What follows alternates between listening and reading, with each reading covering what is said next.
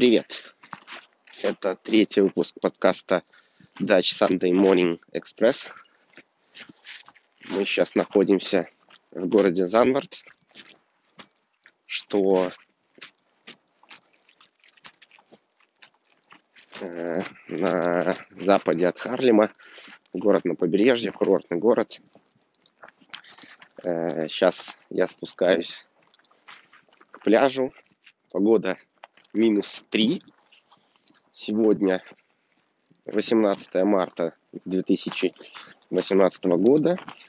Ветер около э, 6 бофортов, что довольно, что довольно сильный ветер. Вот, на пляже практически никого, но все-таки есть люди, которые прогуливаются – Сейчас подойдем ближе к волнам. На самом деле, практически весь выпуск я записал еще вчера, гуляя по Харлему. Ну, а сюда приехал записать вступление и закрытие подкаста. Потом закрытие буду записывать буквально через минуту, но услышите вы его в конце подкаста. Ну, приятного прослушивания. Автономные дроны. Э, в очередной раз вдохновил выпуск подкаста A16Z, э, где ребята общались, разговаривали на тему автономных дронов, будущего автономных дронов, технологий, связанные с этим. Вот, в частности, там был один из фаундеров компании э, Skydio, и рассказывали про свой основной, хотя, может быть, он даже сейчас единственный продукт э, Skydio R1. Вот, это камера самолетающая камера, такой дрон с камерой, э, которая стоит сейчас где-то 2,5 тысячи долларов. Э, технически себя представляет э, дрон с четырьмя винтами, э, который летает без удаленного управления, летает автономно, э, по сути следит за... Вот, если вы его запускаете, он определяет вас как э, того, собственно, кто управляет, оунера, хозяина. Вот. И летает за вами автономно по кругу. Э, у него несколько, даже больше десяти, там около, около э, дюжины камер по, по всему периметру дрона, которые э, следят за окружающей обстановкой, чтобы не врезаться никуда. Собственно, рисует карту э, э, непосредственно происходящего вокруг. Э, там довольно мощный процессор NVIDIA стоит, Jetson, э, как я понял, TX1. Э, значит, э, такой Artificial Intelligence процессор. Э, вот, ну и интересный момент, что совсем немного времени прошло с тех пор, как дроны стали таким более-менее масс-маркет продуктом. Они были, э, ну и сейчас остаются в большинстве своем э, с, дистанционным управлением. Вот. И почему не получили такого массового, массового распространения? Возможно, как раз потому, что управлять дроном это не то чтобы совсем такая тривиальная вещь. Вот. И если вы хотите снять селфачок пока на пробежечке, или вот как я сейчас иду, сейчас бы мог бы вокруг меня дрон летать и снимать, как я гуляю по Харлему. Э, да, сейчас я как раз в Харлеме, но я, правда, не, этот, этот отрезок будет в середине подкаста, поэтому где я буду записывать вступление, не знаю, могут не совпадать места, конечно. Э, вот, и я бы, конечно, вот так и записывать, и подсматривать шоу-ноты, Э, так, вот ветер подул, э, я бы не смог, наверное, еще и управлять дроном. А так бы запустил бы, он вокруг меня летал, снимал бы меня, можно было на YouTube ролик выкладывать или еще куда-нибудь. Вот. И, ну, и кто, да, даже если по какой-то другой причине, не знаю, там, ну, можем чуть позже поговорить про какие плюсы есть. Вот. Но я все к чему, что реально автономный дрон – это то, что может сделать дронами, автономность непосредственно может сделать дроны массовым продуктом, когда не надо будет спецнавыков, чтобы им управлять. Это относится в том числе и для актуальных для военных дронов, которые сейчас управляются там за тысячу километров э, э, летая над Сирией, а пилоты, которых сидят где-нибудь в Аризоне, ну или в каком-нибудь другом штате. Вот. Там, как бы, конечно, решение финальное о поражении целей будут принимать по-прежнему люди, э, по крайней мере, какое-то время. Э, э, но тут тоже, как бы, уже, уже есть дроны, которые и решения сами могут принимать о поражении целей. Главное, чтобы не на территории Соединенных Штатов. Ну да. Э, что еще? Какие еще кейсы? Какие еще кейсы есть у автономных дронов? Э, ну, помимо непосредственно видеопродакшена для фана, э, когда там люди себя снимают, кстати, в довольно хорошем качестве такие футажи получается. Э, что еще может быть? Это будут... Все же нужно некое такое прикладное бизнес назначение дроном. Вот. И вот в том же подкасте они обсуждали, как такой один из сегодня популярных паттернов это опасные работы, когда необходимо залазить на какие-нибудь вышки, когда например, нужно или высоко, или э, трудодоступные места какие-то, вот, куда, чтобы не отправлять человека, можно отправлять туда дрон. Например, не знаю, осмотр крыши частного дома, э, в случае там какого-то повреждения, если нужно составить некий акт для страховой компании. Э, понятно, что все вокруг безопасности, слежения, это безопасность и слежение, то есть это там применение э, государственными э, всякими там э, э, силовыми структурами типа полиции или каких-то секретных служб. Это такие silent агенты, которые могут незаметно э, и автономно, что важно, наблюдать за неким объектом постоянно. Э, ну или какое-то продолжительное время. Э, что еще? Ну, э, милитари мы уже обсудили, то есть применение в военных действиях. Возможно, какие-то в частных, и там, знаете, следжение за некими объектами. Например, идет строительство, идет, идет строительство дома, и дольщики, которые участвуют в строительстве дома, хотят наблюдать, или если это многоэтажный дом, да, или это даже частный дом, хотят наблюдать за ходом строительства, строительства, то автономный дрон может снимать видео, которое каждый час будет там даже чаще появляться онлайн, а то и постоянно стримить онлайн э, состояние стройки в течение там рабочего дня. Вот. Ну и также могут за этим продолжать следить Э, там, собственно, руководители, какие-то менеджеры, застройщика этого. То есть применений довольно много какого-то наблюдения за людьми или за какими-то физическими объектами. Вот. Э, куда дальше? То есть в чем будущее? Где будущее автономных дронов?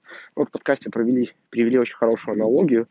Это птицы, то есть э, воспринимать дронов как новый вид э, птиц, которые полностью автономны и летают. Вот, кстати, про полную автономию это еще интересно в «Интерстелларе» фильме, э, когда там был индийский дрон, который, там, если помните, главный герой со своими детьми на, э, на, на машине увидел его и по полю догонял его, и предположил тогда, что э, это индийский дрон. А, не предположил, он узнал вроде бы тогда. Он узнал, что это индийский дрон, который э, там, по, по его прикидкам уже лет 10 э, автономно летает. То есть у него были солнечные батареи.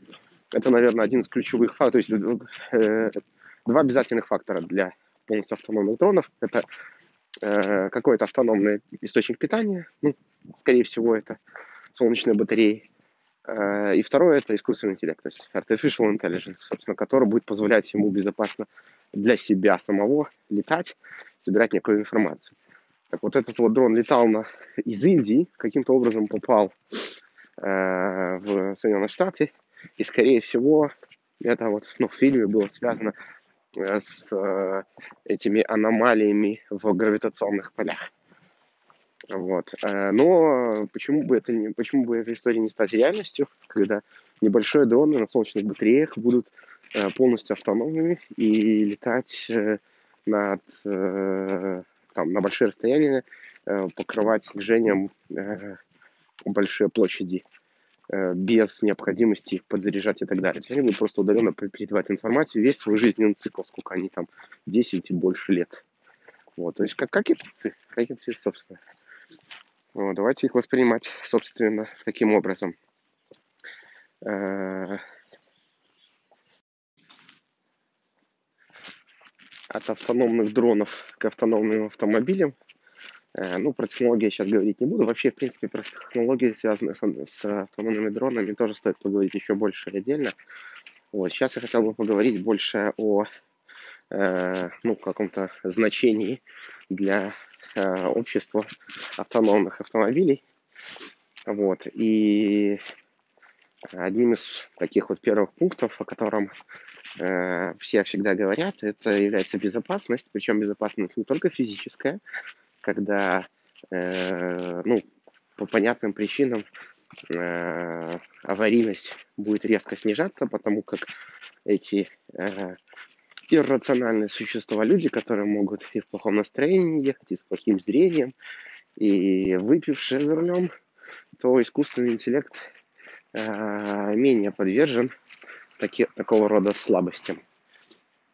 Вот. Э, кроме непосредственно физической безопасности для тех, кто едет в этом автомобиле и окружающих людей, э, также э, часто говорят о эколог... большей экологичности таких транспортных средств. И, кстати говоря, не надо воспринимать по дефолту, что э, автономный мобиль это равно э, electric cars, да, то есть э, электрические автомобили. Это не всегда так.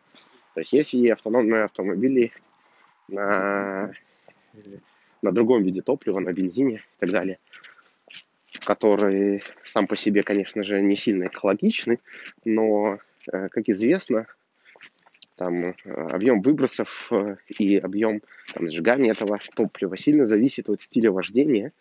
Э, я даже по себе знаю, там когда-то, когда я водил машину в Беларуси, там расход топлива был в одной и той же машине, то есть я машину перевез из Беларуси в Голландию, расход топлива был выше, чем здесь, потому как Здесь я как-то стал водить медленнее, аккуратнее, вот, э, и без этих резких, резких рывков, э, разгонов, вот, и, собственно, объем, э, расход топлива снизился. Вот та же история происходит и с автономными автомобилями, которые управляются искусственным интеллектом. У них тоже как бы нету этих эмоциональных сбросов, когда хочешь сам погазовать, разогнаться, потом резко тормозить. Движение происходит плавно, размеренно, согласно правилам дорожного движения. Вот. И тем самым э, количество выбросов э, меньше, нежели если этим же автомобилем управлял бы э, человек. Ну и все же есть тенденция к тому, что автономные автомобили чаще всего являются электрическими автомобилями. Вот. Не на бензине. Э, вот. Какой еще интересный момент? Это smart. То есть сам трафик становится более smart. Автомобили между собой могут общаться. Там, если у вас есть приложение Waze э, для э, ну, построения маршрутов, пробок и так далее, там есть такие интересные фичи, когда вы сообщаете окружающим людям о каких-то происшествиях на дороге, чтобы они как бы знали.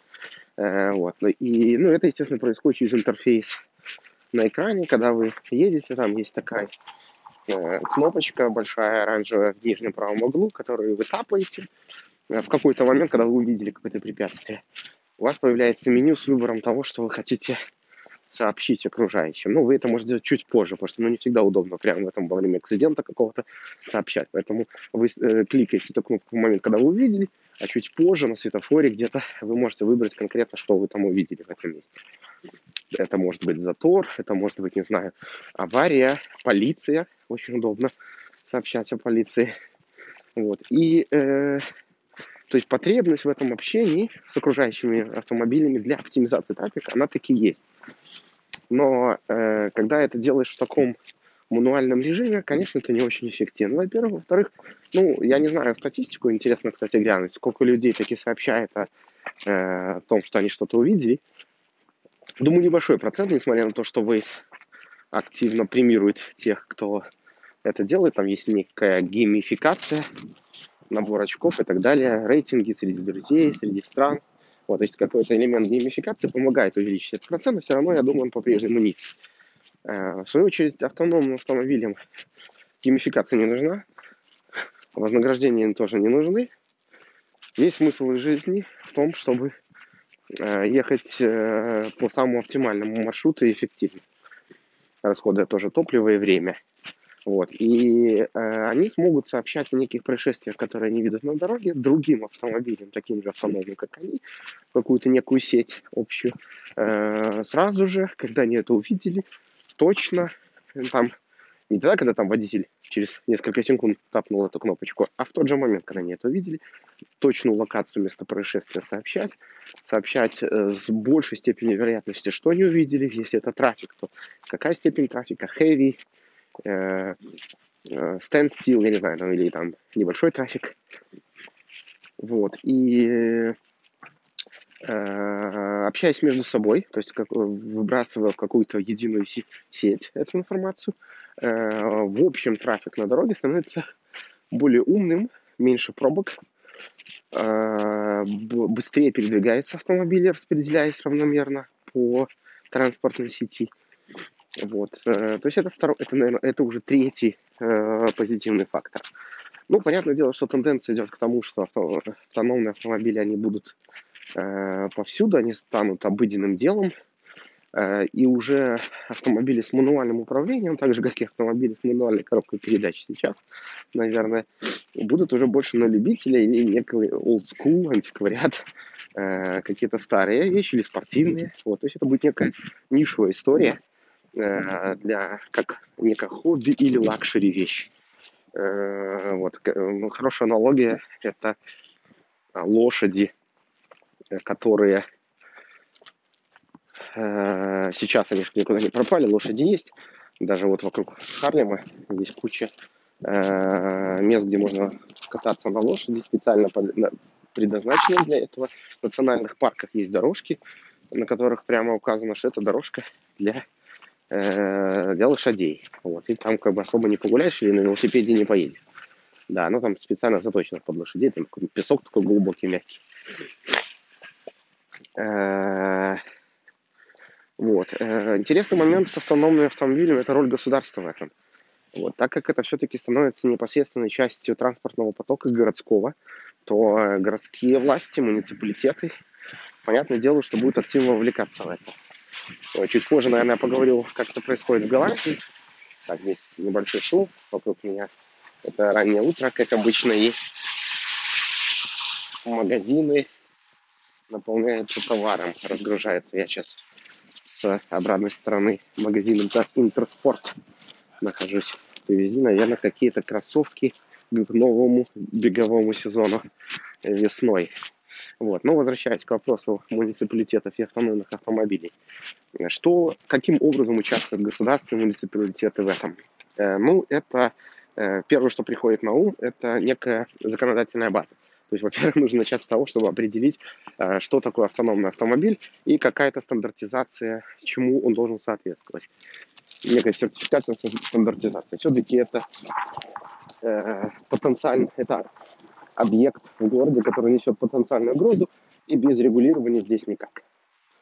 Э, ну, можно просто запрещать, можно э, полностью, ну, или можно игнорировать, что это такие негативные моменты. Вот. Ну, а более современные государства сейчас уже идут навстречу все-таки э, автономным автомобилям. Следующая вещь – это некая инфраструктура. Причем это не только дороги, но это, наверное, один из самых важных э, моментов, то есть это какие-то выделенные полосы для автономных транспортных средств. Э, как сейчас в городах много выделенных полос под велосипеды, в Голландии иногда эти полосы э, совокупно там есть дорога, на, на ней есть э, по обе стороны широкие выделенные полосы под велосипеды. Вот я сейчас иду до такой дороги.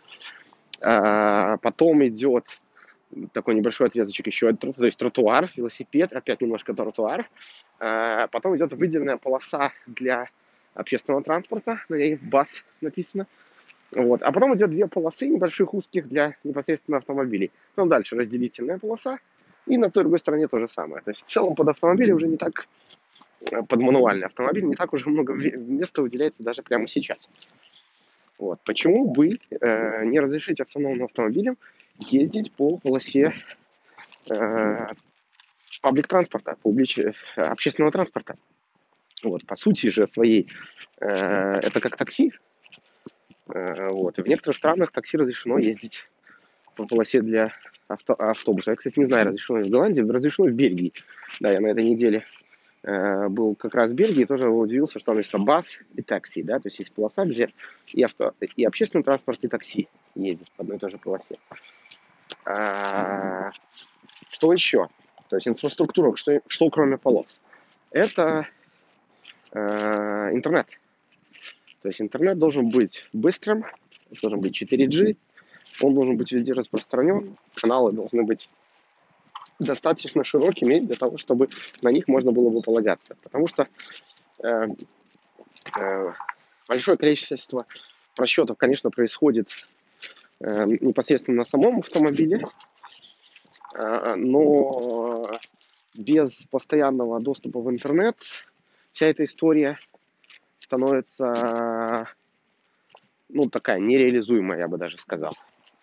Конечно, кратковременные потери связи не должны э, там, приводить к авариям или инцидентам, но э, долгосрочная потеря связи, э, ну, как бы это, наверное, шоу-стоппер. Вот автомобили будут останавливаться. Но есть интернет, качество интернета. Это тоже в некоторой степени забота муниципалитета. Я думаю, еще отдельно как-нибудь это поговорим. Э, быстрый, э, о том, о такой вещи, как быстрый интернет неотъемлемое право человека, да, как в некоторых государствах это уже стало фактом. Э, ну и, наверное, это все. А, ну еще один момент государства, это э, так называемые HD Maps. Сейчас этим занимаются активно частные компании, но государство и муниципалитеты, как мне кажется, должны активно инвестировать в это. То есть для автономных автомобилей нужны им недостаточно текущие Google Maps, Яндекс.Карт или Э, Waze или OpenStreetMap, whatever, им необходимы э, карты другого типа э, с гораздо большей точностью, так называемые HD-карты. Вот, инвестирование в построение таких HD-карт – это еще одна из вещей, которые, в которые государство может инвестировать, то государство, которое хочет развивать автономный транспорт. Ну, что, какие еще вещи? Наверное, какое-то дополнительное регулирование в передаче информации, так как э, все-таки э, э, вот э, автомобиль, который ведет человека независимо и передает постоянно в открытый доступ большое количество информации, э, это должно быть э, неким образом защищено э, и стандартизировано. Такая довольно информация, попадя в руки злоумышленников, может очень сильно им помочь совершить некое преступление. Вот. Э, важный момент еще это обновление автомобилей, то есть они должны, эти обновления должны выйти на новый уровень, стать некими такими seamless э, обновлениями, чтобы с некоторыми там слоями автоматического тестирования этих авто, обновлений непосредственно на автомобиле, потому как если вы, выкатился какой-то апдейт на iPhone, и он через некоторое время превратит его в кирпич, это очень неприятная история, но это не смертельная история. А с автомобилем же это может в какой-то момент стать и смертельной историей. Поэтому каждый апдейт, который, э, который попадает на автомобиль over, over air, да, по воздуху, э, должен быть проверен на безопасность. Э, ну и еще пункт, который ключевой, но он уже, наверное, не сильно связан с государством. Это carpool сервисы, они, которые сейчас там, службы такси сейчас, ну, службы, сервисы такси, которые сейчас существуют, там Uber, Lyft, они очень активно инвестируют в э, автономные автомобили.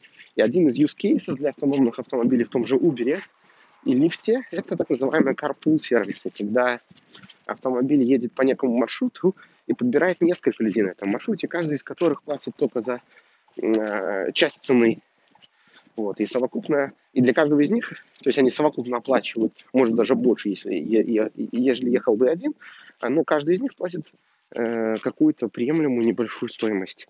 Вот, у Uber это называется Uber Pool, насколько я помню, у лифта, у лифт, лифтлайн, что-то такое. Э, вот. Э, так, ну и как говорил, э, наверное, стоит сказать пару слов о том, как обстоят дела с автономными автомобилями в Голландии. Обстоят дела более чем хорошо. Ну, наверное, несколько фактов стоит отметить. Первое это то, что Голландия стала вот есть здесь служба, типа как ГАИ в э, Беларуси. Э, здесь есть так называемая служба э, RDW, RDW, э, которая одной из первых, если не самой первой в Европе, э, сертифицировала и одобрила э, self-driving фичи, так сказать, функциональность Теслы, которая связана с автономным вождением.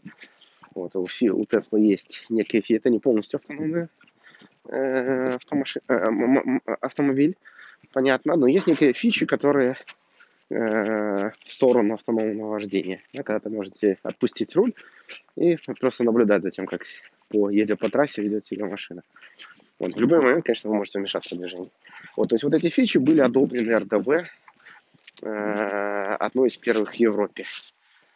Э, Еще один момент это то, что это уже это совсем, совсем недавно произошло, буквально в марте этого года, 2018 э, компания KPMG, э, это такая консалтинговая компания, типа Ernst Young и так далее, и PricewaterhouseCoopers, вот, из, из большой пятерки, наверное, таких консалтинговых компаний, они составляют э, ежегодно, я так понимаю, рейтинг, э, насколько дружелюбным является, дружелюбной является страна для автономных э, транспортных средств по большому количеству э, параметров, вот, которая и инфраструктуру учитывает, и э, бизнес-среду, насколько там государство способствует открытию хедквотеров и заводов и так далее, связано с автономным вождением, безопасность, э, дружественность населения и так далее, и так далее. Там, не знаю, ну, порядка 40 различных параметров. Так вот, в 2018 году э, первое место в этом рейтинге заняла Голландия, Нидерланды.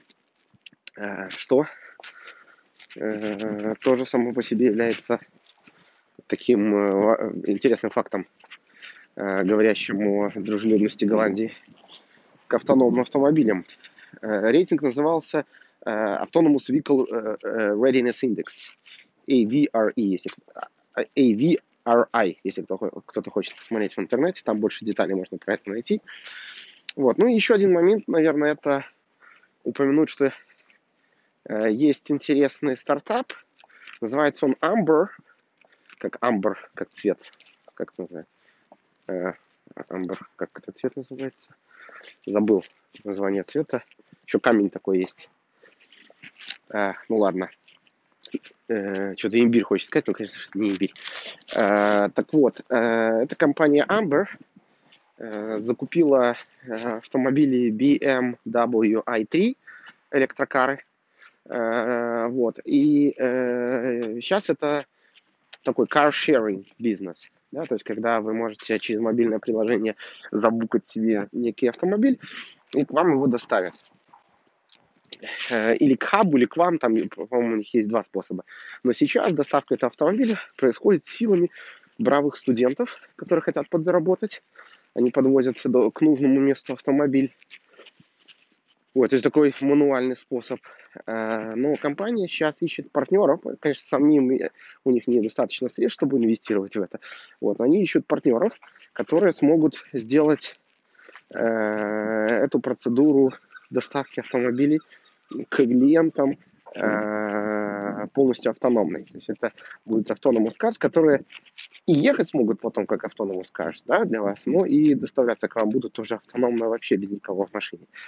Это, конечно, они, кстати, говорили, вроде у них такая цель была, к середине этого года э, запустить первые автономные автомобили по Голландии. Хедквотер у них находится в э, городе Айнховен, э, что на юге Голландии. Там еще есть город Хелмонд рядом.